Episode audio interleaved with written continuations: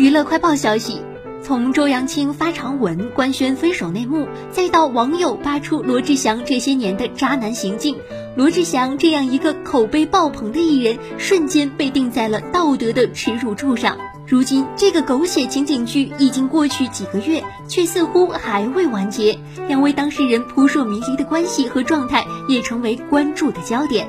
日前，周扬青在社交平台分享与罗志祥好友三儿的合照，引发关注。